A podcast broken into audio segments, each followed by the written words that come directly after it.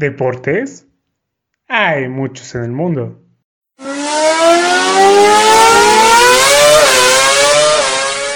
Es imposible hablar de todos ellos.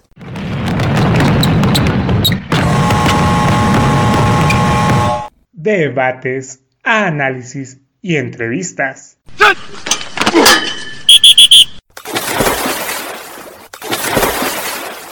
¿Dos güeyes? ¿Y una morra? Haciendo un podcast deportivo. O al menos, haciendo el intento. Atención. Estás entrando al vestidor.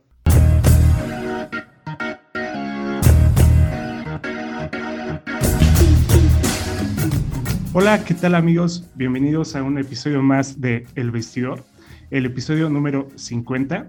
Eh, este es un episodio especial porque ya desbloqueamos el logro de los 50 episodios y pues nada, queremos agradecerles por su preferencia ¿no? y por su atención en, en todos estos episodios que hemos tenido. Y bueno, hoy también es un episodio especial porque se encuentra con nosotros Ricardo Valencia, que acaba de competir en los Juegos Panamericanos Junior de Cali, Colombia, y pues ganó la medalla de oro en tiro deportivo en la modalidad de pistola de aire 10 metros. ¿Cómo estás, Ricardo? Muy bien, gracias. ¿Cómo están ustedes? Nosotros muy bien, muy emocionados de, de tenerte por aquí en el vestidor para que nos platiques un poquito más de tu trayectoria y sobre el tiro deportivo, ¿no? Que es un deporte que, pues de hecho en Tokio nos fue bastante bien con un cuarto lugar con Jorge Orozco, si no mal recuerdo. Sí, de, de escopeta. Sí. De escopeta, sí, correcto, de fosa. Bueno, para, para, empezar voy a platicarles un poquito de lo que se trata el tiro deportivo. Eh, hay varias, varias modalidades, pero mi modalidad es la modalidad de pistola. Pistola de aire 10 metros. Eh, esta consiste en una prueba preliminar de 60 disparos y luego una final, donde entran los 8 mejores y se van eliminando uno por uno. Y así se decide al campeón. Sí, por eliminación. Sí. Faltó decir que también participaste, bueno, no participaste, sino que también obtuviste la plata en, en equipo mixto, ¿verdad? Sí, también, sí, pero eso es este, diferente. Ahí se tira hombre y mujer. En la primera etapa se tiran 30 disparos, luego la segunda 20. Y ya de ahí al final se tira una final, que es a 16 puntos. Oh, súper. Excelente. Y bueno, también nos acompaña con nosotros eh, Fanny. ¿Cómo estás, Fanny? ¿Qué tal, amigo? Contenta de llegar a los 50 episodios y de tener a un gran invitado para celebrarlo con nosotros. Ya como nos comentaba, pues más o menos un poco de contexto para que los que no sepan cómo, cómo son las reglas del tiro deportivo, pero pues este, nos gustaría que nos platicaras un poquito más justo de, de la experiencia en, en Cali, cómo, cómo te fue, fue como tu primer evento internacional o ya habías ido a otros, porque por ahí leímos que tienes eh, varias medallas nacionales, ¿no? Pero no, como que no encontramos eh, mucha información, por así decirlo. Entonces nos gustaría que nos platicaras un poco de tu experiencia. Pues para empezar, el tiro deportivo, como no es un deporte muy cotizado, por así decirlo, pues no tiene tanta fama como, como quisiera que tuviera. Que de hecho es, es parte de mis objetivos, darle más fama y reconocimiento al tiro deportivo como deporte. Y okay, pues, okay. Ajá, este, básicamente, continuando con tu pregunta, ya había participado en otros eventos internacionales. De hecho, en marzo, si mal no recuerdo, febrero, por esas fechas, este, fui a El Salvador, precisamente a ganar las plazas para los Juegos Panamericanos Junior de, de Cali. Entonces, este, voy a El Salvador, mmm, me traigo una medalla, bueno, me traigo un cuarto lugar me queda ese sabor de boca así con un poco amargo porque yo sabía, a mí me sacaron por seis décimas, que eso no es nada, eso es un okay. disparo y te los echas. Uh -huh. Pero me sacaron por seis décimas y me quedó como que digamos por quererme superar, ¿no? Uh -huh. Entonces sí, claro. llego yo a México con ya con la plaza de Cali, pero no era nominal, era literalmente era la plaza para el país, para... pues. Ajá. Uh -huh. Sí, sí, para el país. Y entonces, este, llego yo, compito aquí mismo en México otra vez para poder, este, clasificar a los Juegos Panamericanos. Y, y ándale que clasifico. Bueno, por esfuerzo y dedicación, pues obviamente se puede clasificar y se pueden hacer muchas cosas, muchísimas cosas. Pero yo llegué y, terminé en el top 1, terminé siendo de los mejores de México. Entonces, clasifico yo para Cali y me voy a Perú a una Copa del Mundo que hubo en Lima. Y en esa Copa del Mundo me traje un 16 lugar, que para hacer Copa del Mundo está muy, muy bien, porque pues participan tiradores de, de gama ya alta, pues gamas muy, muy altas. Europa tiene un nivel altísimo, este, Asia tiene un nivel también muy alto. Y más que nada... ¿Mande? China, ¿no? Sobre todo esto que, bueno, los... No, asombrosamente India son los, son los que más nivel tienen. Ok.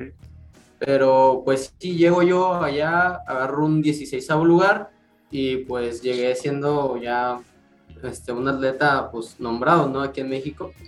Y ahí yo sentí que empezó a despegar mi, mi, carrera. Todavía sigo despegando, pues, pero ahí fue como que el inicio, lo que marcó un antes y un después también. Llego yo a Cali, que por cierto tuve que ir a encerrarme una semana al cenar. Me mandaron a llamar de allá del cenar este, una semana estuve allá entrenando, estuve allá comiendo, allá, allá viví un, buen rato. Como saben, pues yo vivo aquí en, en Jalisco. Entonces, este, estuve allá viviendo un rato y de ahí nos dicen, ¿sabe qué? Mañana sale su vuelo al, a Cali, alístense. Y ya este, preparé mis cosas, los uniformes nos los dieron ahí mismo también. Y despego a Cali. A Cali yo la verdad no me sentía tan nervioso como debería. Siempre siempre trato de no sentirme nervioso antes de una competencia, ya muy cerca, o sea, como dos días antes sí me pongo muy, muy, muy nervioso, pero ya cerca de la competencia no, porque me nula el, pensamiento y no puedo pensar bien, entonces este, me afecta. Llego yo el primer día de, de entrenamiento, tiro unos, tiro unos disparos, me fue bien, me fue bien, la cancha estaba muy, muy buena, muy bonita, eh, parecía que estaba casi hecha como para mí. O sea, a mí me gustan las canchas que estén oscuras, porque a mí me lastima mucho la luz. O sea, yo, si, si, vieron las fotos, pues yo traigo ahí un, un, aparato que es para regular la luz. Entonces esa cancha me cayó como anillo al dedo. Y empecé a tirar ahí, y ya que una vez que alineé la, la pistola para la cancha, pues empecé a tirar bastante bien, bastante aceptable. Y eso me dio más confianza todavía más bien más seguridad, porque confianza no. Más seguridad porque yo sabía que el trabajo que yo había hecho durante todo este tiempo, este, pues ahí se iba a ver reflejado, ¿no? Entonces, llega el día de la competencia, los primeros 60 disparos, y ándale que quedo tres puntos por abajo de, de un gringo, de Remington, si mal no recuerdo se llama. Y paso a la final, pues en segundo, en segundo lugar. Uh, llega a la final borrón y cuenta nueva y me propuse que desde el primer disparo empezaría a, trabajarlo como si fuera el último disparo que fuera a tirar. Y así, y así fue. Empecé disparo, disparo, disparo, hasta lograr pues la, la ventaja que me, que me dio la medalla de oro. ¿Esperabas una medalla de oro cuando llegaste a Cali o cuáles eran tus expectativas? Pues la verdad es que sí, sí esperaba un, un resultado más o menos así. Yo calculaba, yo pronosticaba un tercero, un segundo lugar. Ok, te veías en el podio. Sí, tenía que, quedar en el podio. Sí, era como mi... Era para sacarme la espinita del Salvador, ¿sabes? Por eso. Sí, pues ya venías con un, con un muy buen rendimiento, ¿no? Entonces al final de cuentas se culminó, se logró el objetivo. Entonces qué padre, enhorabuena, ¿no? Y pues también nos gustaría que nos platicaras un poquito cómo fue que empezaste en este deporte, porque pues tienes 17 años, estás súper pequeño y también leímos que no tiene mucho tiempo, ¿no? Que, que te involucraste en, este deporte. Pues tengo 5 años ya en el deporte. 5 años de que tengo 12 años. Mi mamá siempre ha sido de las que, ¿sabes qué? Te voy a poner a hacer algo porque no te soporto. ah, no se crean. Este, no, sí, este, le gusta ponerme a hacer cosas. Pues cuando yo era chico, pues no le gustaba que perdiera el tiempo. Entonces yo estuve en disciplinas como taekwondo, como tenis y este, etcétera, etcétera. Estuve en varias disciplinas. Y casualmente un día que estaba, ve, imagínate, estaba vagando por el CODE, pues que me meto al campo de tiro, al polígono. Entro y pues veo a todos tirando, veo rifles, veo pistolas y todos pues con un gran nivel, con buena precisión y buena puntería. Y, pues yo ya tenía, digamos que un poco de experiencia con, con este tipo de, de artefactos. Entonces ya sabía más o menos los principios de disparar, los principios de, la, de posición y más o menos pues, tenía una idea. Y me metí, pero me metí a rifle. Me, me metí a rifle para empezar. Empecé en rifle un año o dos años, no recuerdo muy bien. Y por haceres del destino, hubo en 2018, si mal no recuerdo, una Olimpiada Nacional, que fue mi primera Olimpiada Nacional. Y ahí pues no tenían equipo de pistola completo. Entonces mandaron a llamarme de rifle, me cambié para pistola. y pues llego yo a esa Olimpiada Nacional como siendo pues un novato, apenas con cinco meses de entrenamiento. Llegué y saqué una medalla de plata individual en pistola estándar. Llegué y me gané un oro por equipos en, en precisión. Y este, bueno, ganamos tres oros por equipo, una plata individual que literalmente me quedé a dos puntos de ganarle al primer lugar. Y, y me quedé con, una, con un tercer lugar que no me dieron porque no había clasificado en esa, en esa modalidad. Entonces me quedó ese, esa espinita también. Pero, bueno, o sea, competiste, pero no te habías clasificado. Ajá, es que de cuenta que se hace una clasificación antes de la competencia. Se llama clasificatoria nacional, donde todos los tiradores pues disparan, disparan su competencia como si fuera pues, como si fuera ya la olimpiada y hay marcas mínimas que debes de cumplir para poder clasificar, para poder clasificar a tirar individualmente. Porque por equipos pues casi es muy fácil clasificar. Entonces yo, esa, se llama, esa modalidad se llama tiro rápido. Yo en tiro rápido no había clasificado para tirar este, pues, en individual, pero sí clasifiqué por equipo. Entonces, digamos que esa tirada tampoco fue como que tan desperdiciada porque le ayudó mucho a mi equipo. Y fue lo que nos dio el primer lugar. Y bueno, eh, ¿qué fue lo que hizo que te decidieras por la modalidad de pistola a 10 metros, eh, porque nos platicaste que empezaste por escopeta. Eh, también hay distintas modalidades de pistola, pero ¿por qué particularmente de 10 metros? Pistola a 10 metros, ¿por qué? Para empezar, una de las razones es que las pistolas de fuego son muy caras y estar comprando balas es muy caro y más aparte se necesitan un buen de papeles y ser mayor de edad. Mm. Para empezar. Y básicamente, pues, la pistola de fuego casi no se compite aquí en América.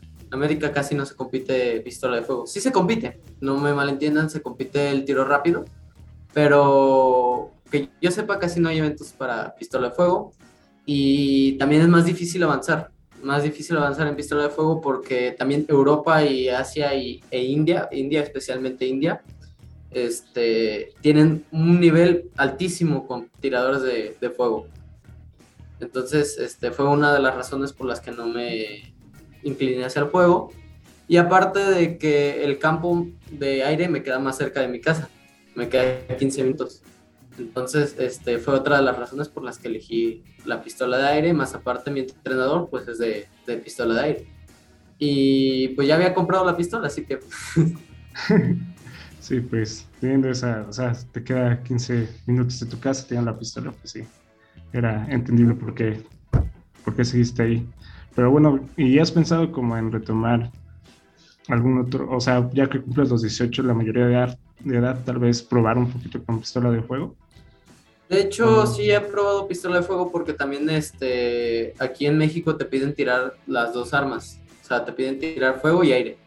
Yo me especializo en aire pero también tiro fuego. Y no es mucha la, la, diferencia cuando tienes las armas, digo por el peso y así cuando haces el disparo. Sí, sí, tiene Me imagino que sí se siente, ¿no? A, lo mejor ahí hay que trabajar también la técnica, ¿no? Uh, no tanto así, sino que más bien, por ejemplo, en la pistola de fuego hay retroceso, la pistola de fuego es más pesada y el disparador es más pesado. O sea, por ejemplo, en lo que en el aire, el disparador tiene que pesar 500 gramos en la de fuego tiene que pesar el doble, un kilo. Sí, sí, bastante diferencia. Y bueno, algo que también es como obligatorio preguntar por la situación en la que vivimos de la pandemia, eh, fue cómo justamente afectó el COVID eh, durante tu entrenamiento, ¿no? durante pues el, la cuarentena que, que tuvimos. Eh, ¿cómo, ¿Cómo fue tus entrenamientos durante ese tiempo? Pues la pandemia yo la vi más bien como una oportunidad, porque básicamente también es, como es importante entrenar, es importante descansar y yo ya estaba como que digamos un poquito hasta la coronilla de estar tiro y tiro y tiro y tiro y tiro y nada más tiro y tiro y tiro y tiro y tiro y ya. Entonces me dio oportunidad de despejarme, de liberar mi mente, de este, preocuparme por otras cosas, arreglar otras cosas y aprender más cosas, pues. Digamos que mejorar mis habilidades en otros ámbitos, pero también estuve muy al pendiente del tiro o sea, tampoco lo descuidé así completamente, sino que me llevé la pistola y en mi casa entrenaba, hacía unos tiros, este, ponía mi blanco a 10 metros precisamente y, tiraba ahí. Pero, pero sí, básicamente fue eso. Y como al terminar la, la pandemia, digamos que el confinamiento más pesado, más fuerte, me habla mi entrenador de la selección y me dice, ¿sabes qué? Va a haber un clasificatorio, un clasificatorio, que es a donde les dije del Salvador. Y me dice, y quiero que vayas. Yo le dije, ah, está bien, sí, sí voy. Y ese clasificatorio era en San Luis, San Luis Potosí, que por cierto tuve que pagarme los viáticos, porque Code no puso ni un peso. Entonces, sí, y entonces, pues ya pago mi viaje, voy para allá, y yo dije, bueno, pues mínimo para costear el, el viaje, pues vamos viendo a ver qué surge. Vamos a, eh, pues ya me puse a entrenar todo diciembre, todo enero y, el 14 de enero parto para, para San Luis Potosí y creo que lo demás ya es historia. Sí, ahí fue cuando empezaste tu, tu recorrido con eh, pues el Mundial, eh, los Panamericanos Junior. Y algo que no mencionamos es que al obtener esta medalla de oro, también ya te clasificaste para los Panamericanos de 2023 en Santiago, ¿correcto? Sí, así es. Este, ya esa es una plaza nominal. Mm, se maneja parte de las plazas por país. Y sí, básicamente esa plaza ya tiene mi nombre en ella. Súper, no, pues. Qué chido. O sea, ya no tienes que ir a selectivos ni nada de eso, ¿no? Bueno, voy a selectivos para foguearme. Ah, bueno, exacto. O sea, ya no, ya no está en duda tu lugar, pues. Sí, porque ya soy parte de selección nacional. Ok, qué padre. Sí. Qué, opinas de esas plazas nominales? Porque vemos también, bueno, aquí hemos entrevistado, por ejemplo, a Aranza Vázquez, eh, clavarista de trampolín de 3 metros, y pues ella también nos platicó que ganó su plaza para Tokio, más bien eh, obtuvo la plaza eh, que no es nominal eh, para Tokio 2020 y luego tuvo que competir por allá, ¿no? después en, aquí en un clasificatorio en México. pero quisiera saber tu opinión. ¿Cómo ves que se tenga que competir otra vez cuando tú fuiste el que, pues de cierta manera, obtuvo esa, esa plaza? Pues a mí sinceramente me gustan más las plazas nominales, pues yo trabajé por ellas y yo me gustaría que fueran para mí, ¿no? Sí, claro. Pero bueno, también en parte entiendo de que pues sean plazas para el país, porque imagínate si un atleta baja su rendimiento o le pasa algo y no puedas usar la plaza. Pues ya sería una plaza desperdiciada. Entonces, por ese lado está bien, pero también incomoda, pues, por el mismo hecho de que tú te la ganaste. Tú te esforzaste por ella, deberías ser tú el dueño de esa plaza. Pero es, precisamente eso fue lo que me pasó a mí. Cuando yo llegué del Salvador, pues esa plaza era para el país, no para mí. Entonces yo tuve que llegar aquí y otra vez pasar un proceso selectivo, pasar este, competencias, este, exámenes de rendimiento y todo eso para poder llegar hasta donde estoy ahorita. Pero sí, básicamente es la, la, ventaja y la desventaja de las plazas nominales. Por ejemplo, la plaza nominal que yo tengo, no la puedo transferir, no la puedo... Sí, no la puedo, no la puedo pasar a alguien más o no, no me la pueden quitar. Ok. Pues es nominal. Entonces, si a mí me pasa algo o Dios quiere que no, este, me pasa algo o o bajo mi rendimiento, pues de todas maneras me tienen que llevar porque esa es mi plaza. Ok, pero por ejemplo, si alguien que tiene una plaza nominal se lesiona, o sea, esa plaza se Sí, ya no, se, pierde. ya no se usa, ya, ya no sirve. Ya. Ok, ni siquiera por lesión. Pues sí, es que tienes razón. O sea, si tú trabajaste por ella, pues te lo mereces, ¿no? Estuviste, o sea, tuviste una preparación ya de meses, incluso años, ¿no? Y si lo ganaste, pues es por algo. Entonces, pues bueno, a mí me sonaría como muy raro que después de, de ganar tu plaza bajaras el rendimiento, porque pues aparte es como un sueño, ¿no? Me imagino como poder llegar a, a una, a una competencia así. Entonces, pues sí, yo, yo estoy de acuerdo contigo. este, y pasando a, a otra pregunta, pregunta este Ricardo. Eh, pues eres muy joven, ahí sí nosotros bien viejos, pero este, ¿tienes como alguna personalidad, algún atleta, ya sea de tu deporte, de aquí de México, de otro deporte, no lo sé, que te inspire o, o que te motive o algún como alguien que sigas mucho, no sé, tal vez en redes sociales que, que te, pues sí, que te inspire? Mm, La verdad es que va a sonar un poco feo, pero no. No, básicamente los logros o mis méritos son por mí. Y va a sonar sí, sí, envidioso, suena envidioso, pero pues yo pienso que la primera persona en la que puedes hacer algo es en ti. Y pues básicamente no me gustaría seguir los pasos de otra persona, sino más bien crear los míos. Ok, claro. Sí, sí, tienes toda la razón. Sí, creo que eh, tienes una mentalidad muy buena.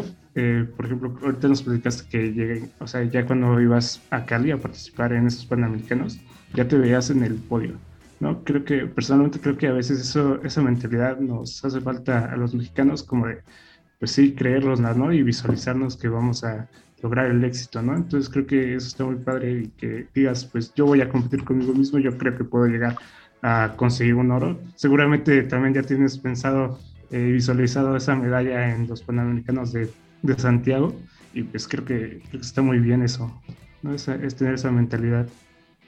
¿Qué Sí, opinas de la mentalidad de, de- o cómo crees que sea la mentalidad de, de los mexicanos, ¿no? Lo, lo que hemos visto en Tokio, que tal vez eh, pues no se obtuvieron los mejores resultados, sí, muchos cuartos lugares que son muy valiosos, pero bueno, ¿cuál es tu opinión acerca de la mentalidad? Pues es que aquí hay de dos sopas. El mexicano es muy, puede ser muy extremista. O podemos estar en el extremo en el que estamos apoyando siempre y estamos orgullosos de, de nuestros atletas, de de todo eso, pero también podemos llegar al lado de que somos todo lo contrario, que nos ponemos el pie, este, nos hacemos que nos caigamos entre nosotros mismos y yo pienso que también eso tiene mucho que ver. Eh, más que nada la cultura. Ya cuando uno, cuando uno compite contra otros, los otros tratan de, de echarte, de tumbarte, pues. Pero ya cuando está uno arriba de ellos, ya es cuando te apoyan. O sea, es como que, ¿sabes? Algo un poco incongruente. Pero sí, yo pienso que falta que muchos mexicanos se la crean, que podamos hacer algo por nuestro país, por, sí, nuestra tierra Sí. eh, poner el nombre de México en alto, lo que más, me gusta a mí. Este, haber hecho sonar el himno mexicano allá en Cali fue algo que no tenía, no tenía precio.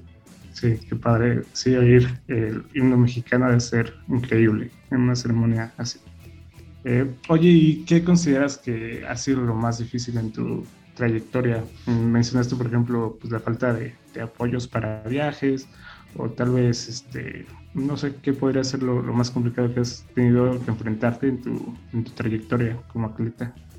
Pues, este, entre todo eso y lo que menos ruido creo que ha hecho, y creo que es lo más obvio, es este, despedirme de casi, pues, mi vida social, ¿no? Digo, no tengo ningún problema en eso, pero sí hay dos o tres personitas que son muy especiales en mi vida. De hecho, una aquí la tengo al lado, pero, pero no quiere aparecer. Que salude. Sí. Sí, unas personas especiales con las que me hubiera gustado pasar un poco más de tiempo, pero por, por lo mismo de los entrenamientos y de las competencias no he tenido tanto tiempo como para disfrutar con ellas. Pero pues no me quejo, al finalmente, al final, este, pues yo pienso que disfrutan igual de mis logros, al igual que yo, este, estuvieron igual de emocionados que yo y se siente bien, deja un buen sabor de boca saber que estás representando bien a tu país y más que nada a tu estado, a tu tierra, a la ciudad que te vio nacer, a la gente que está en esa ciudad y a tu familia, a, todo el mundo, pues se siente muy, muy bien saber que puedo decir, sabes que yo soy campeón panamericano en un deporte donde países más desarrollados reinan. En un deporte donde casi no se escucha aquí en México y de todas maneras aquí estoy echando, echándole ganas. Sí, qué padre. Este, oye, y pues como bien mencionaba Poncho, pues tú se nota, ¿no? La mentalidad y que tienes como súper bien trazadas como tus objetivos y tus metas. Entonces nos gustaría que nos platicaras brevemente hasta dónde quieres llegar, si ya te visualizas tal vez en unos olímpicos o qué es, qué es lo que sigue para Ricardo Valencia. Pues sí, básicamente ahorita estoy gestionando, digamos, la posibilidad de poder ir a, eventos donde se den plazas olímpicas, donde se, sí, donde se pueda ganar una plaza olímpica. Una, sí, sí, sí, mi lugar en los Olímpicos 2000, París 2024 es ahí donde me gustaría llegar. Qué padre. Oye, y, perdón. No, dale. Perdón, perdón. Este, no, este, en cuanto a tus estudios, pues no, no, como que no te preguntamos de eso, pero igual has tenido como que dejarlos de lado o cómo, cómo equilibras esa parte de, de estudios con el deporte.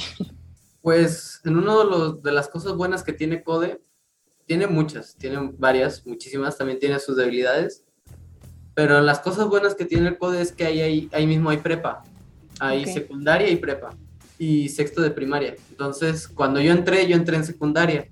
Entré en primero o en segundo de secundaria, no recuerdo, pero entré en secundaria y de ahí pasé a prepa.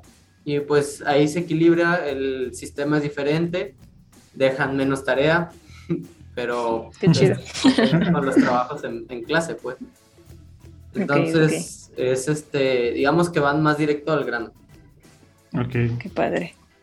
Sí, súper. Pues bueno, esas son todas nuestras preguntas eh, de parte del vestidor y seguramente de toda nuestra audiencia. Pues te deseamos el mayor de, los éxitos. Eh, esperamos verte ahí en París 2024. Seguramente lo vas, a obtener ese boleto. Y pues solo queda agradecerte otra vez por eh, haber tomado esta entrevista. Muchas gracias, Ricardo. No, gracias a ustedes por la entrevista. No, de nada, eres bienvenido cuando gustes aquí a las puertas del vestidor para continuar dando difusión a, al tiro deportivo y a pistola de 10 metros. Sí, exacto. Igual en un futuro pues podemos agendar a lo mejor y otro capítulo cuando regreses de algún otro mundial o otra competencia para que platiquemos otro ratito. A lo mejor este, este episodio fue un poco breve, pero pues fue para que la gente conociera a grandes rasgos, ¿no? Que es eh, el tiro y pues claramente, ¿no? Sobre ti. Entonces, pues por último, no sé si quieras dejar unas últimas palabras y tus redes sociales para que todos vayan a seguirte y, conozcan un, poco de, lo que haces. Pues este, mis redes sociales son Ricardo, todo en minúsculas, ricardo.valencia.oficial, que es mi Instagram. Y en Facebook estoy como arroba Ricardo Valencia Mex, todo junto. Y en minúsculas. Twitter no tienes. No, Twitter no.